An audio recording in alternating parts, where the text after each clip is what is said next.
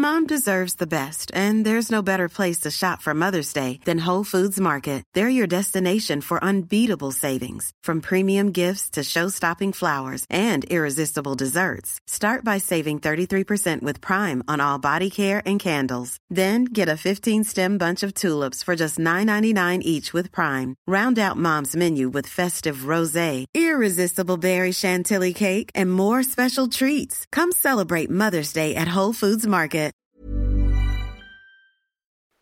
Es gibt doch eigentlich keine schönere Jahreszeit zum Daten als den Frühling. Deshalb wollen wir euch Hinge vorstellen. The Dating App designed to be deleted. Hinge ist gemacht für Menschen, die es ernst meinen. Und zwar unabhängig von deiner sexuellen Orientierung oder Geschlechtsidentität. Du legst ein ausführliches Profil an mit deinen gewählten Pronomen, kannst dafür sogar Sprachnachrichten und Videos aufnehmen. All das hilft dem Algorithmus, dir die Menschen anzuzeigen, mit denen du besonders kompatibel bist. Und wenn du unsicher bist, wie du ein gutes Gespräch anfangen kannst, machen dir die Prompts den Einstieg viel leichter. Prompts sind kurze Fragen, mit denen du dein Profil tunen kannst, mit denen du dich so zeigen kannst, wie du wirklich bist. Und dies deinem Gegenüber ermöglichen, gleich ein authentisches Gespräch anzufangen.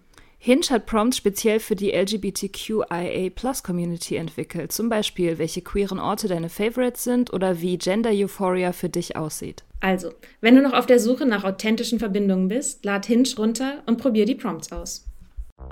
Frohe Weihnachten, liebste Soda Clubbies. Es geht weiter mit den Bindungstypen. In der heutigen Folge geht es um den zweiten Bindungstyp, den Vermeidenden oder den Rebel, wie Sharon ihn nennt. Die Vermeidenden sind sowas wie das Kryptonit der Ängstlichen. Warum sie tun, was sie tun und wie man erkennt, dass man eine Vermeiderin ist, erklärt uns Sharon jetzt. Viel Spaß dabei.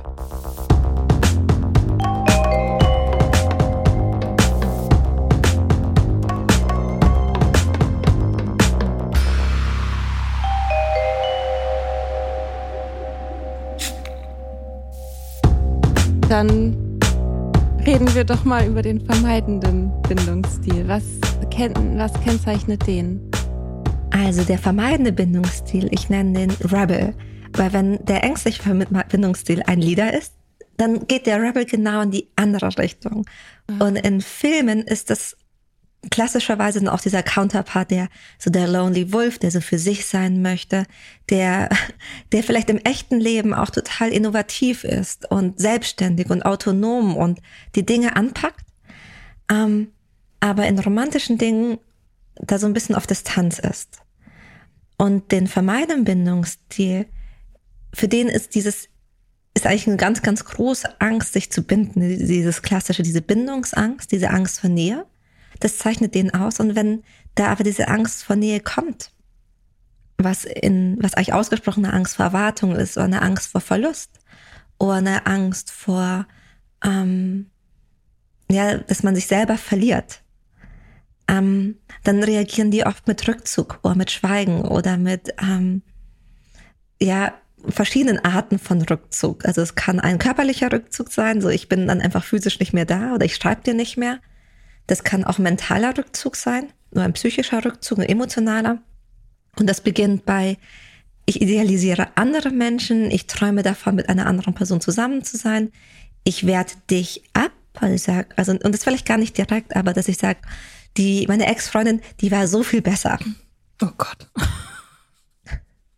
aber sie machen das nicht absichtlich, es ist so eine Art und Weise, ich will ja Distanz schaffen. Mhm weil ihnen das zu nah ist und sie und die genauso wie der ängstliche Bindungsstil Schwierigkeiten hat, das zu ja auszudrücken, weil die auch gelernt haben, okay, am Ende des Tages meine Bedürfnisse interessiert niemand und der beste Weg, um zu überleben in dieser wirklich auch irgendwie kalten Welt, ist, wenn ich mich um mich selber kümmere.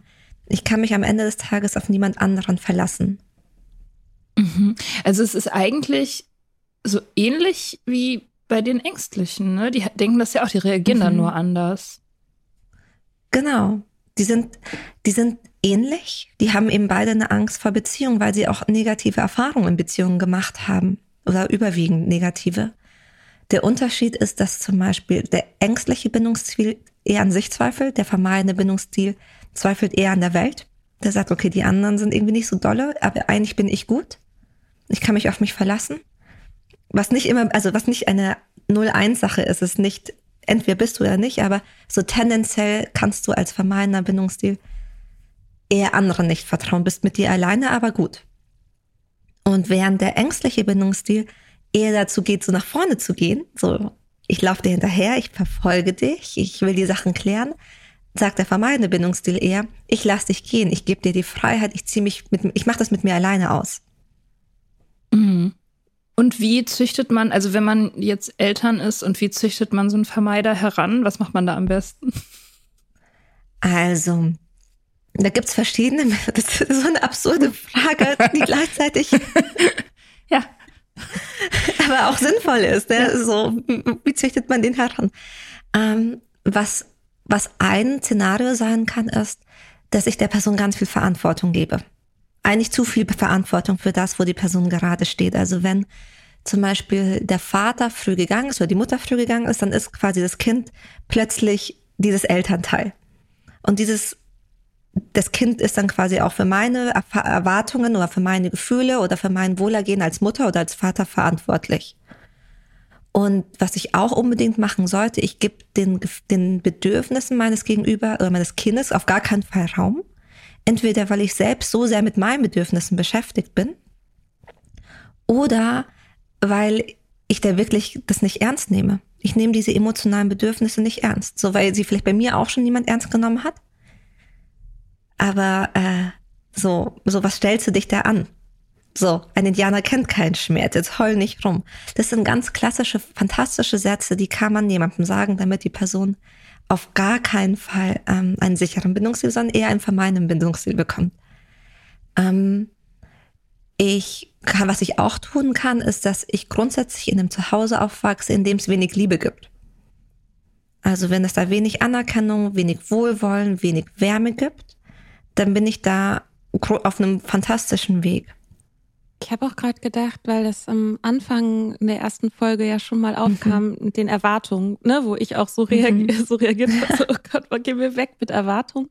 Ähm, Denke ich jetzt auch, ne, dass das, wenn man, wenn ich hohe Erwartungen an meine Kinder stelle, das und immer so mhm. die Frage im Raum steht, ach, kann das Kind das erfüllen oder für das Kind? Das ist ja auch immer mhm. so.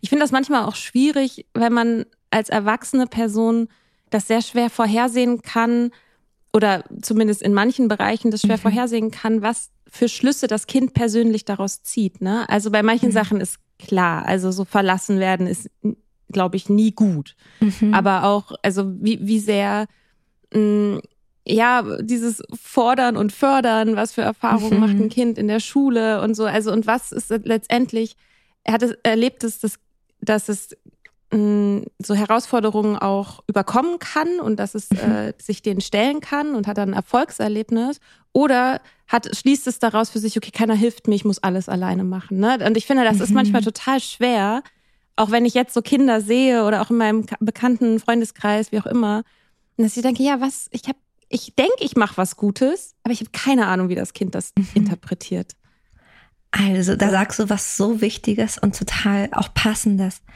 ähm, was da helfen kann, weil du hast recht, dieses Fördern und Fordern, wo ist dann zu viel?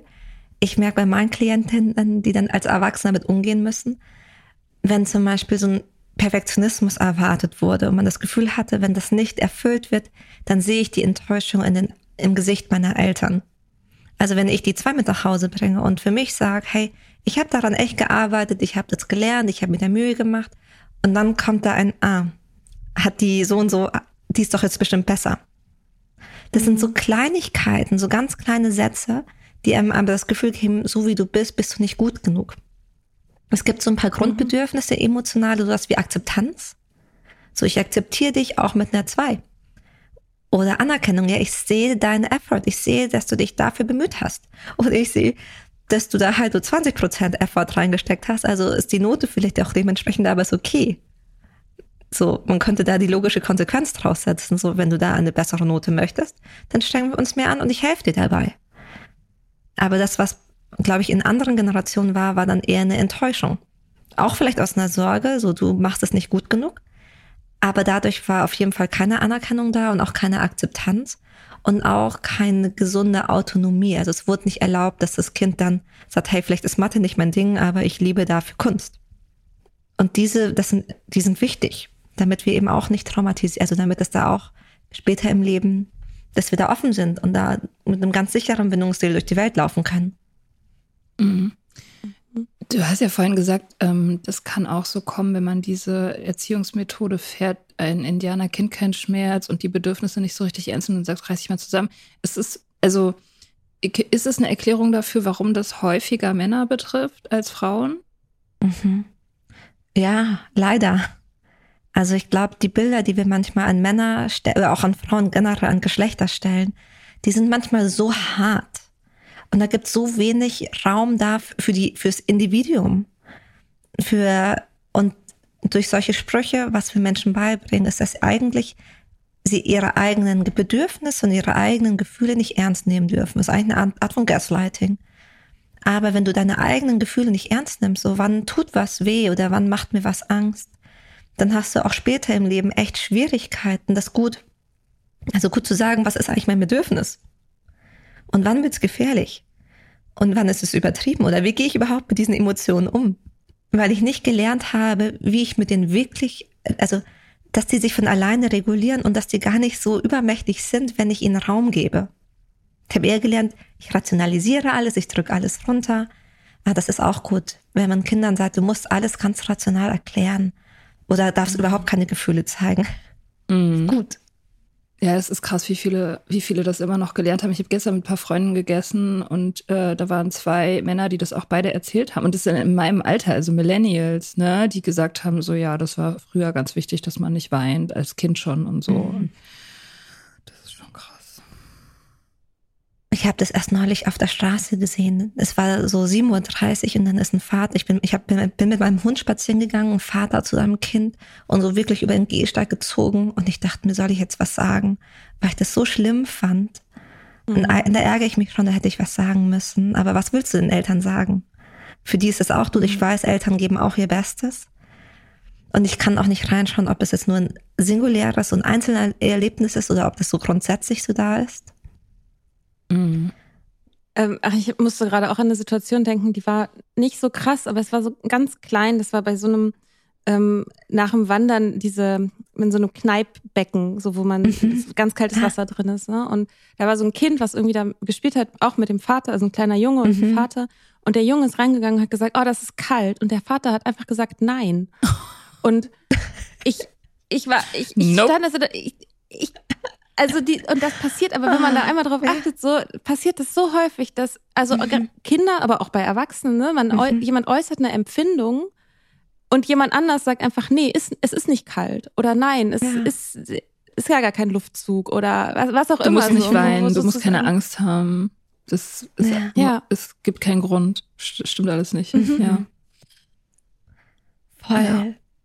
Ja. Und das sind manchmal so Floskeln. Ich glaube, Leute merken das manchmal gar nicht, weil das so in unserer Alltagssprache drin ist. Und ich glaube, da müssen wir wirklich üben, neu, eine neue Reaktion darauf zu haben. So, ah, okay, ah, das ist kalt für dich. Stimmt, kann ich nachvollziehen oder kann ich nicht nachvollziehen. Mhm. Für, kann sein, dass für dich kalt mhm. ist, für, für mich, mich, nicht. ist es nicht kalt. Mhm. Aber das liegt daran, dass deine mhm. Haut ist dicker als meine, weil sie tatsächlich bei Männern ein bisschen so Millimeter dicker ist als bei zwei Frauen. Kann 3000 Gründe haben, warum jemand eine andere Empfindung hat als ich. Aber jemand, mhm. keiner sucht sich das aus. Das ist nicht, hast mir mhm. ausgedacht. Könntest du noch die Dynamik zwischen den Vermeidenden mhm. und den Ängstlichen beschreiben? Weil die finden sich ja gegenseitig sehr attraktiv. Leider. Ja, super gerne.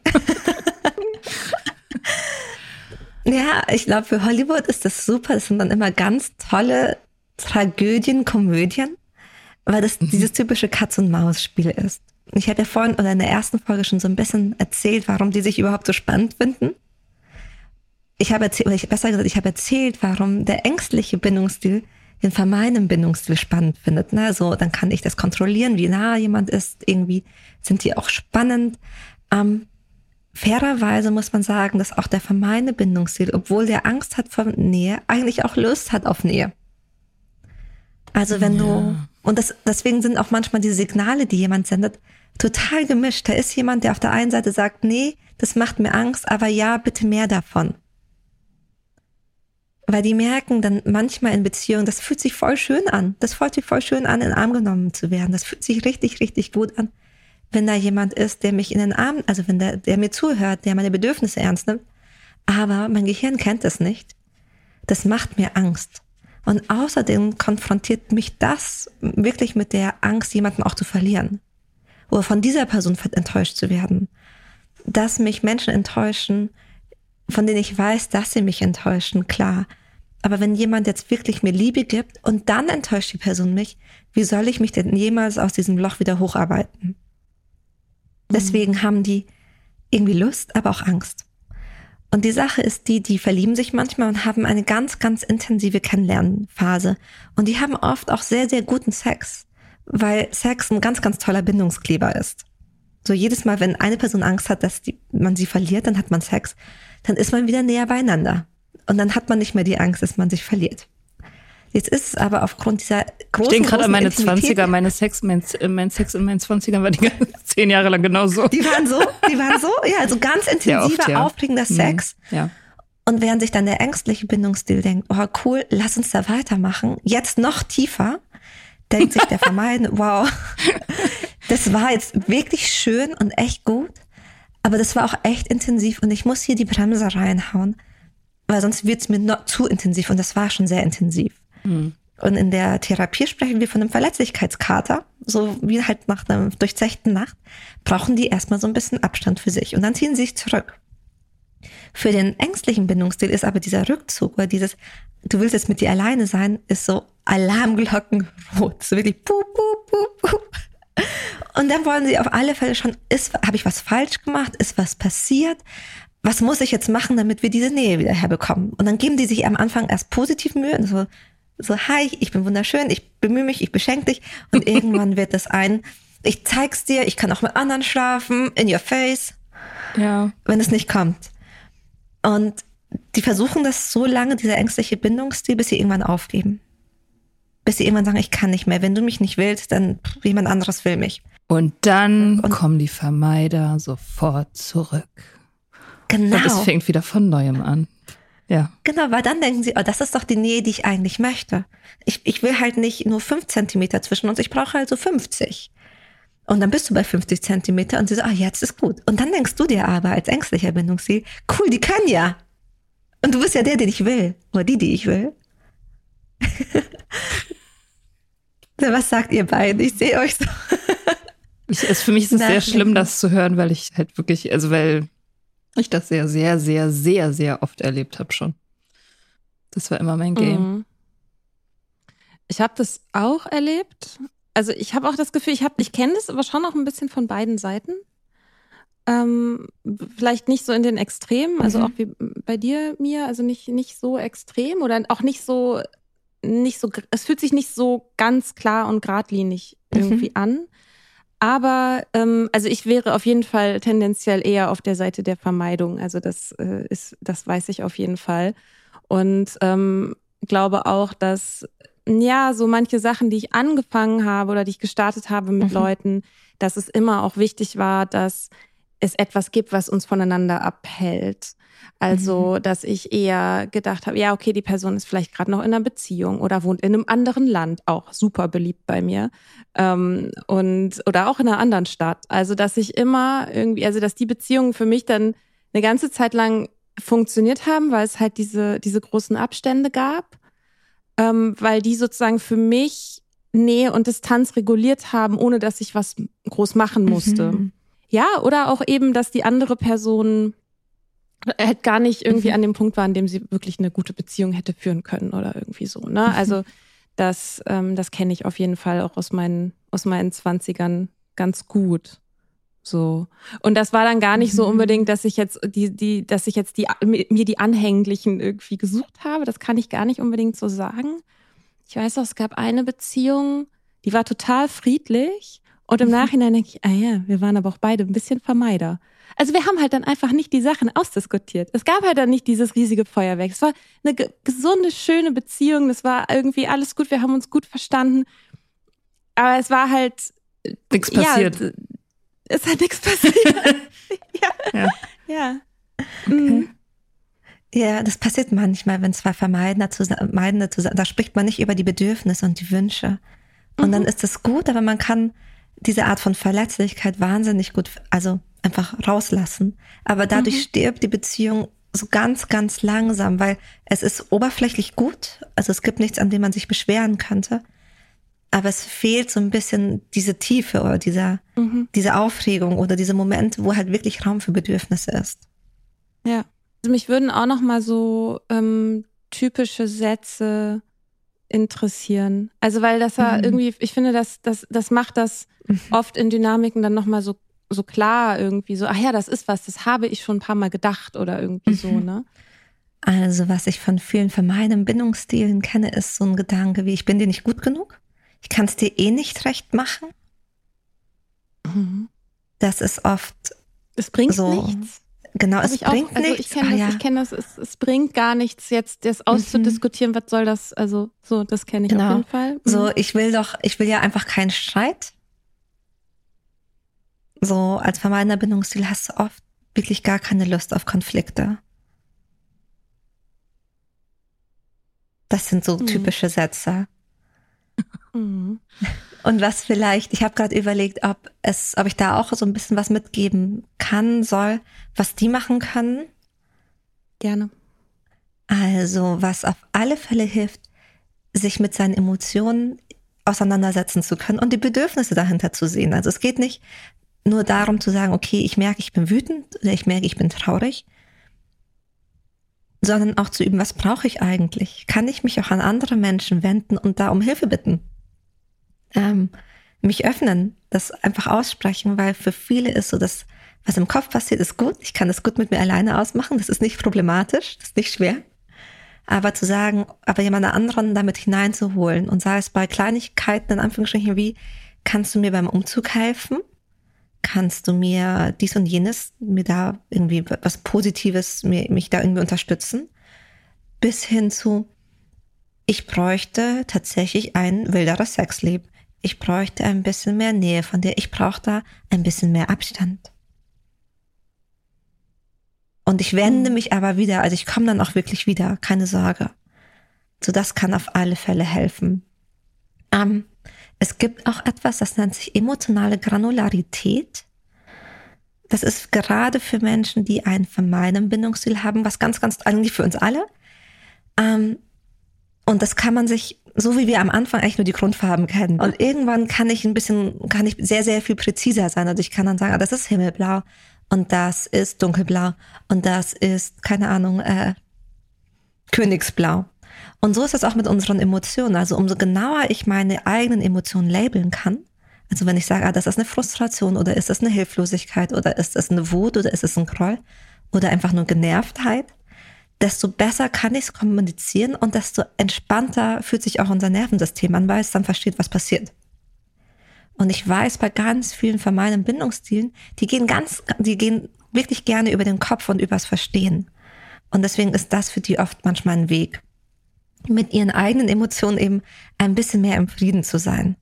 Ah, das ist total äh, interessant, weil das bei der Nüchternheit, also wenn man nüchtern wird, ganz oft, also ich hatte das und viele Leute berichten, dass das man mhm. eben, dass das genau das passiert, die emotionale Granularität, habe ich noch nie gehört, aber es mhm. passt total mhm. darauf, was, was passiert, wenn man nüchtern mhm. wird mit den Gefühlen, weil man kann halt plötzlich viel mehr Gefühlsfacetten auseinanderhalten und so. Das ist auch so ganz spannend, nur nochmal so als so eine Seitennotiz vielleicht. Dass, also Mia, du sagst ja schon manchmal, dass du auch getrunken hast, einfach um Gefühle mhm. auch so hoch zu peitschen, so und noch mehr zu fühlen. Mhm. Und bei mir ist, äh, war das Trinken hatte eine Rückzugsfunktion. Ähm, also mhm. ich mache die Vorhänge zu, ich mache den Kopf zu, ich mache meine mhm. Emotionen zu und muss dann mich mit dem ganzen Scheiß nicht auseinandersetzen und keiner kommt wirklich an mich ran. So. Mhm. Und das ist also so ein ganz starkes Ruhebedürfnis einfach, ähm, was ich darüber mir irgendwie, naja, jetzt nicht so super langfristig erfolgreich geholt habe. Aber das war eine Funktion, mhm. auf jeden Fall. Mhm. Und voll gut, dass ihr, ich meine, damals hattet ihr einfach die Tools, die ihr hattet. Therapie war einfach oder lange Zeit nicht so erlaubt und lange Zeit tabuisiert. Und auch das Wissen, was wir heute haben, also dass wir hier im Podcast haben, wir sprechen über Bindungsstile, obwohl ja die Idee von Bindungsstilen schon im letzten Jahrhundert entstanden ist. Das ist eigentlich cool. Es ist mega, mega cool, dass wir jetzt andere Möglichkeiten haben, uns damit auseinanderzusetzen. Und ihr habt halt das Bestmöglichste gemacht, was damals halt möglich war. Mhm. Mhm.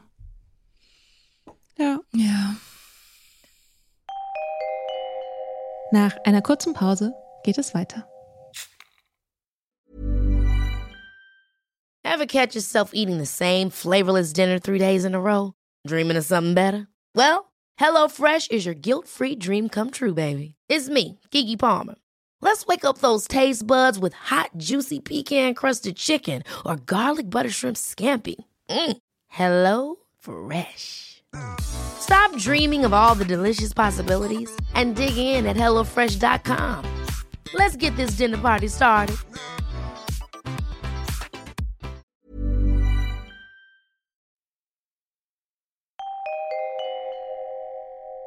Und jetzt das Nachgespräch. Hi. Hi. Willkommen zum Nachgespräch. Willkommen zurück zum Nachgespräch. Ähm, ja, wann hast du angefangen, dich mit den Bindungstieren auseinanderzusetzen? Weil die Vermeider, die machen das ja eigentlich nicht so von alleine. Die brauchen ja eigentlich irgendwie immer so einen Push von außen. Seh, es gibt ja viele Vorurteile. Ich immer viele schon so ein bisschen so ein Vermeider-Bashing. Ja, ja, die haben mir halt sehr viel wehgetan. So, ja, die haben vielen Menschen sehr viel wehgetan. ja. Ja, da würde ich auch nachher noch mal was zu sagen. Wann habe ich aber angefangen, mich damit auseinanderzusetzen? Ich glaube, das kam auch in einer Zeit, als du auch damit angefangen hast.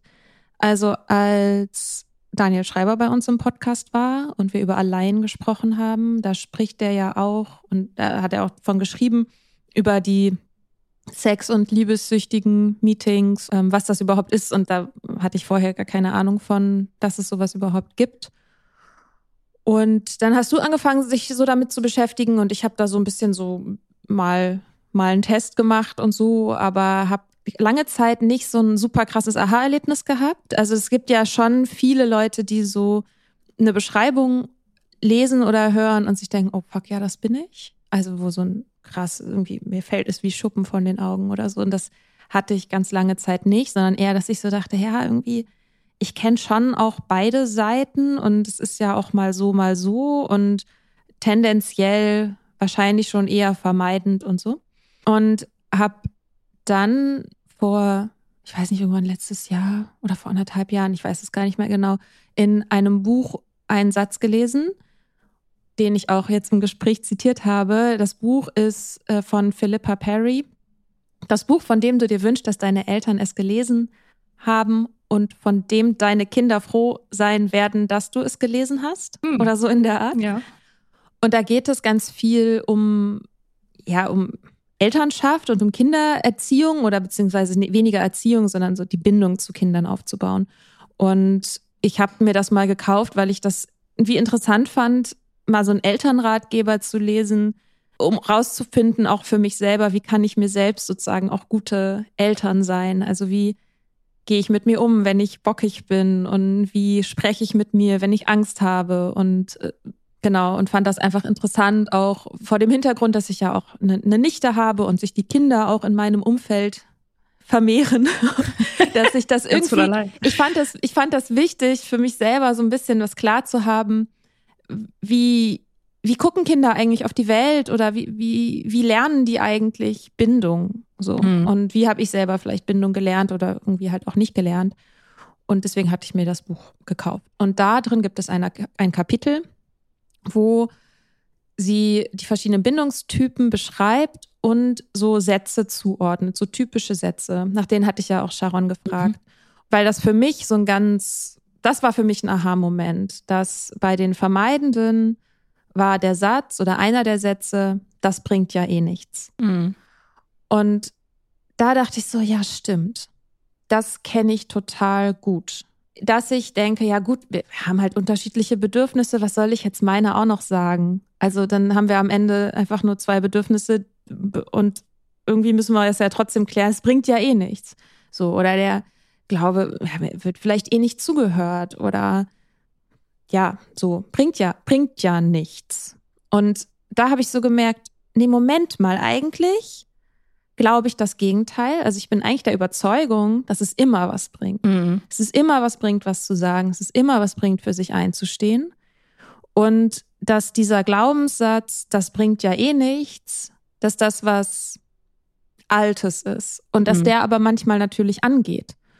Und ich das bis zu dem Punkt, wo ich das nochmal so auf den Punkt genau so formuliert gehört habe, mir nicht so klar war, dass der immer noch wieder rumrumort. Und das ist für mich jetzt total hilfreich, dass wenn ich den denke oder ich mich so verhalte und dann denke, ach so, ja, ich denke gerade, das bringt nichts, mir nochmal bewusst zu sagen, nee, Moment, doch, es bringt was, es bringt immer was.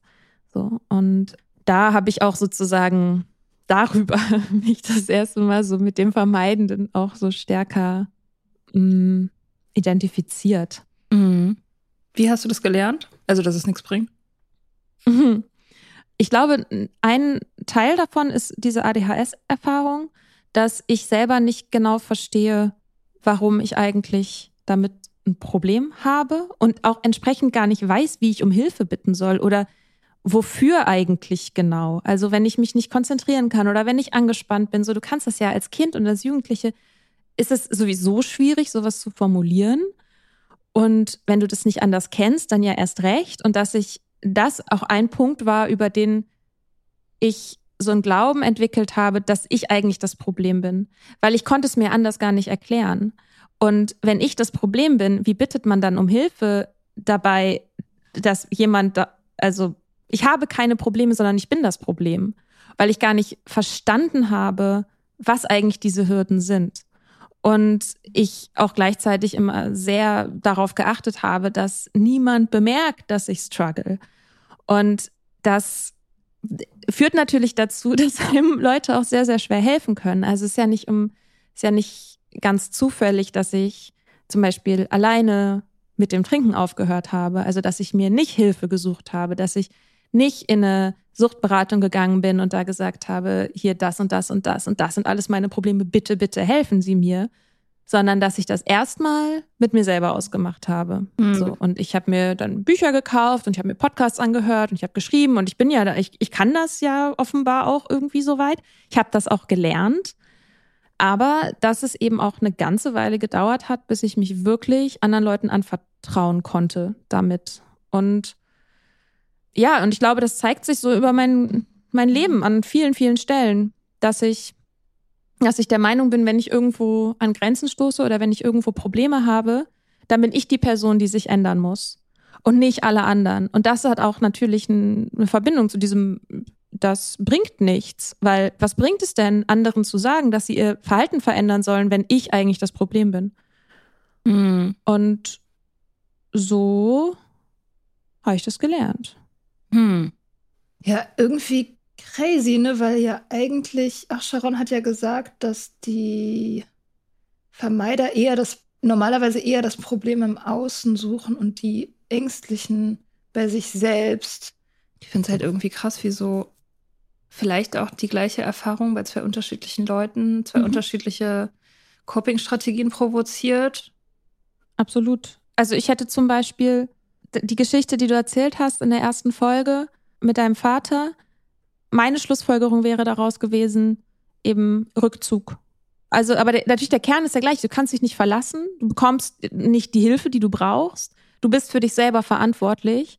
Und ich habe halt eher daraus geschlossen, so ich ziehe mich dann zurück oder auch ich isoliere mich. Und das sind auch die Sachen, die ich, das, wo ich auch immer wieder drunter gelitten habe in meinem Leben dass ich irgendwie so einen Hang zur Isolation habe. Und deswegen bin ich dann immer so, wenn Leute sagen, ja, ja, die Vermeider, die leiden ja nicht. Mhm. Das ist ja schon ein Leiden. Also sich in etwas zurückziehen zu müssen. Und auch zum Beispiel das Trinken ist ja auch, eine, also für mich eine Form von Vermeidung gewesen.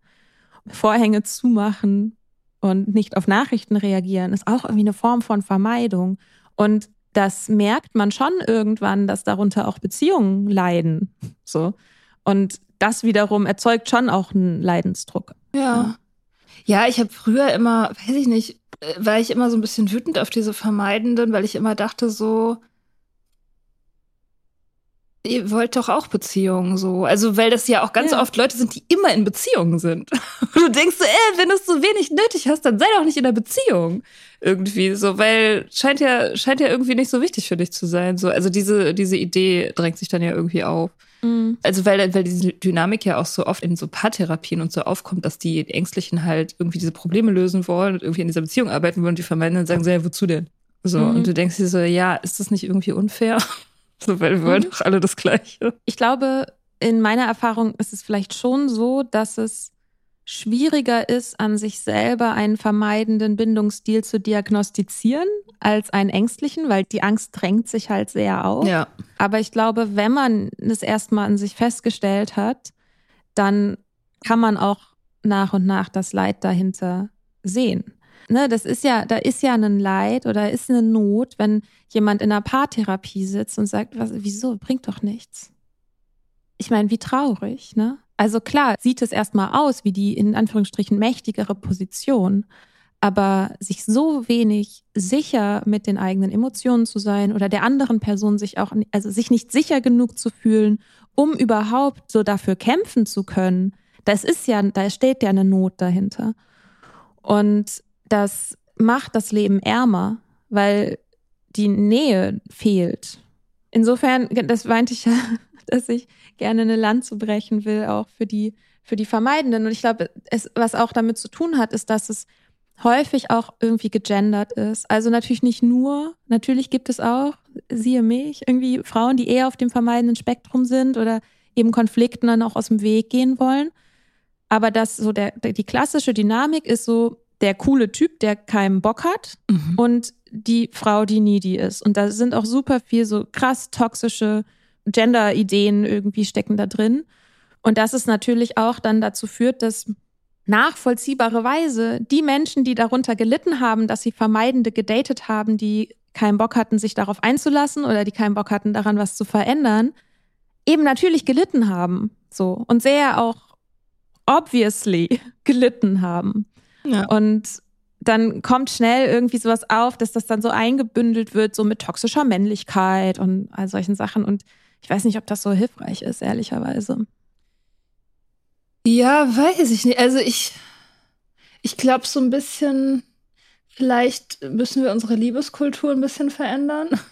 Nichts leichter mhm. als das. Also so gesamtgesellschaftlich. Ich, ich erinnere mich, also ich habe damit Frieden gemacht, als ich das finale Gespräch mit meinem jetzt letzten Boyfriend hatte.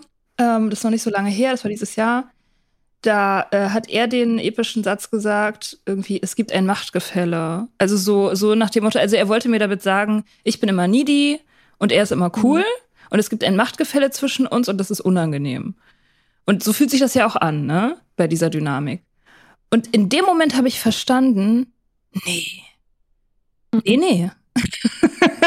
nein, nein, das, mhm. es gibt kein Machtgefälle. Wir haben genau gleich viel Macht. So, das ist keine Stärke weniger zu lieben. Nein, und es ist auch keine Stärke, niemanden zu brauchen. Ja, dass die Sachen wichtig sind und das war für mich wirklich mega wichtig, das zu verstehen und ein richtiger Gamechanger, dass ich sage irgendwie, ich habe hier Needs und ich will das und das und ich brauche das und ich bin verliebt oder whatever.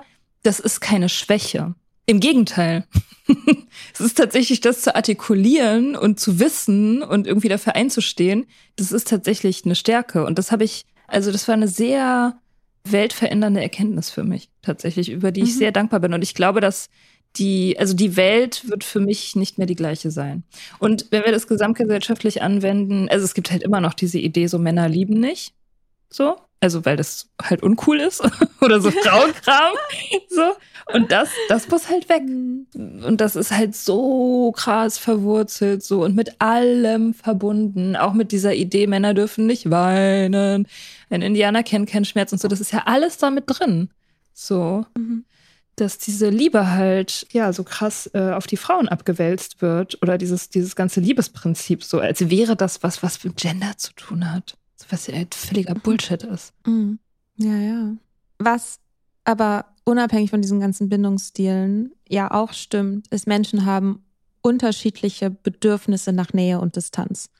Und wenn zwei Menschen zusammenkommen und eine Beziehung miteinander führen, dann führt das unweigerlich dazu, dass sie ihre Unterschiede navigieren müssen. Mhm. Und ich finde diesen, diese Theorien zu den Bindungstypen, ich finde das total wichtig und ich finde das auch relevant, also auch, ist auch für mich relevant, ist auch in meiner Beziehung relevant, darüber sprechen zu können. Also, dass man einfach so gewisse Grundmuster und Grundreaktionen, die irgendwie immer wieder kommen, dass man das irgendwann checkt. Und gleichzeitig, ich glaube ich, ist es ist so eine gewisse Gefahr da, das zu pathologisieren, wenn jemand zum Beispiel gerade mal ein bisschen Rückzug braucht. Mhm. Oder wenn jemand gerade mal ein bisschen mehr bedürftig ist aus welchen Gründen auch immer. Und dann sagen zu können, hey, ich, ich brauche gerade, ich brauche gerade Nähe einfach. Und die, dann kann die andere Person sich entscheiden, okay, kann ich die gerade geben? Und wenn ich die gerade nicht geben kann, ja, dann muss man irgendwie drüber sprechen, dann muss man es irgendwie navigieren. Also, weil das Ziel ja am Ende nicht sein kann, sich genau gleich zu machen, mhm. sondern das Ziel ist ja, die Konflikte, die aus diesen unterschiedlichen Bedürfnissen entstehen, auf eine gesunde Art und Weise irgendwie zu lösen miteinander. Ja. Auf eine partnerschaftliche, ich weiß, du hast das Wort, aber auf eine partnerschaftliche Art und Weise. Ja. Ja, das stimmt. Auf jeden Fall. Ja, man braucht halt wahrscheinlich einfach eine sichere Basis. Wahrscheinlich braucht man irgendwie so x Prozent Sicherheit und darauf können dann irgendwie so die x Prozent Unsicherheit so verhandelt werden, dynamisch. I guess. Hm. Ja, ich habe es bis jetzt noch nicht so wirklich verstanden, alles mit der Sicherheit. Ich habe halt tatsächlich noch nie jemanden gedatet, der wirklich sich. Nee, falsch. Das, ich habe bestimmt schon mal jemanden gedatet, der sicher war. Ich habe mich halt bloß noch nicht für ihn interessiert. hm. Ist aber auch die Frage, muss das das Ziel sein? Also es ist ja nicht unbedingt, es ist ja auch eine Option, jemanden zu daten, der ähnlich abgefuckt ist. Sorry, das war jetzt sehr wertend. Also der ähnliche, also komplexe Bindungsstrukturen an den Tag legt ähm, und dann gemeinsam da reinzuwachsen, dass das, was am Ende zwischen diesen beiden Personen entsteht, was Gutes ist. Die Frage ist ja auch irgendwie, ab wann ist man sicher, ne? Also man kann ja sicher werden, das hat Sharon ja gesagt, be the secure one. If you can't date a secure one, be the secure one. Mhm. Genau, dann ist es halt die Frage, da gibt's ja dann wahrscheinlich irgendwann irgend so eine Schwelle, ab der man das geschafft hat, selber sicher zu sein. Und dann hat man ja auch, dann ist man ja da, wo man hin wollte. So. Und auch wenn die andere Person dann da vielleicht noch nicht ist oder so, kann man dann trotzdem dealen, weil es reicht ja wahrscheinlich, wenn einer sicher ist oder eine sicher ist. Weil, hm. wie gesagt, das ist ja ein dynamischer Prozess. Also ich kann auch ohne weiteres sicher sein, wenn ich die richtige Person habe. Also eine, die mich halt nicht auf diese Art triggert. ja. Ja, das wäre vielleicht auch was, wo wir nochmal nachfragen können, was sind genau die Kriterien für Sicherheit? Mhm. Weil das finde ich auch nicht ganz einfach. Mhm. Mhm, stimmt. Ich denke immer so, dass die Kriterien für Sicherheit vielleicht auch ein bisschen ähnlich sind wie die für emotionale Nüchternheit in, in Situationen sozusagen angemessen zu reagieren im Sinne von sozusagen nicht von einer Kleinigkeit ausgehend eine riesengroße Geschichte zu spinnen oder ähm, Bedürfnisse der anderen Person nicht als Beleidigung oder Angriff auf die eigene Person zu sehen und in der Lage zu sein, auch Konflikte auszuhandeln. Ne? Und das ist halt, das ist halt immer schwierig. Also ich kenne irgendwie wenig Leute, vielleicht sogar gar keine, die, die von sich selber sagen, ja, Konflikte Finde ich richtig gut, ist absolut meine Stärke, Konflikte auf eine gute Art und Weise auszuhandeln. Weil dann, wenn Leute sagen, Konflikte finde ich richtig gut, dann ist das manchmal auch, natürlich nicht immer, aber manchmal ist es dann auch einfach, dass sie halt Leute platt machen und einfach immer das kriegen, was sie wollen. Hm. Ich weiß gar nicht. Ich habe diesen Satz tatsächlich noch nie gehört. Konflikte gut finden. Ha. Das ist wahrscheinlich wie mit, mit so einer angeborenen Nüchternheit, dass man, wenn man so ist, das gar nicht merkt. Also wie bei Normies, mhm. weißt du, die sich so denken, so, mhm. I don't know, wieso, ich, also was ist, what's the problem, so. Ja, warum soll ich das extra noch sagen, wenn ich, wenn das einfach was ist, was ganz natürlich zu meinem Leben dazugehört? Ja. ja, maybe. Ja. Da werden wir in der nächsten Folge noch mehr drüber erfahren, wie das so ist mit den Sicheren und wie findet man heraus, ob jemand sicher ist. Ja, ja, wahrscheinlich, also ich finde das sehr schnell raus, indem ich Leute langweilig finde. nein, nein, das ist nicht unbedingt so. Es ändert sich. Ich glaube fest daran. Ich glaube auch fest daran. Ja, Leben ist noch lang. ja, okay, cool. Dann ähm, ja. sehen wir uns in der nächsten Folge, in der letzten Folge, der sicheren Folge. Ja, die sichere Folge, genau, kommt morgen. Und habt noch einen schönen Feiertag. Hoffentlich seid ihr total voll gegessen und fühlt euch wohl damit. Und macht irgendwas Schönes und wenn ihr das nicht zu Weihnachten hört, habt ihr vielleicht einfach so einen guten Tag. Yes, habt einen guten Tag. Yes. Gefälligst. Tschüss. Ciao. Bye.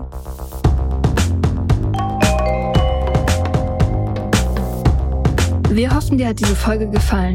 Wenn du mit Soda Club up to date bleiben willst, dann kannst du das auf sodaclub.com. Dort findest du nicht nur alle Podcast-Folgen, sondern auch das Soda Mag, Magazin für Unabhängigkeit. Wenn du Steady-Mitglied wirst, kannst du unsere Arbeit unterstützen und bekommst noch dazu unseren Newsletter voller geiler Bonusinhalte. Schreib uns für Feedback, Fragen und Themenvorschläge. Wir lesen alles. Und wenn du uns Sternchen bei Apple Podcasts und Herzchen bei Instagram gibst, dann lieben wir dich für immer. Bis bald auf sodaclub.com.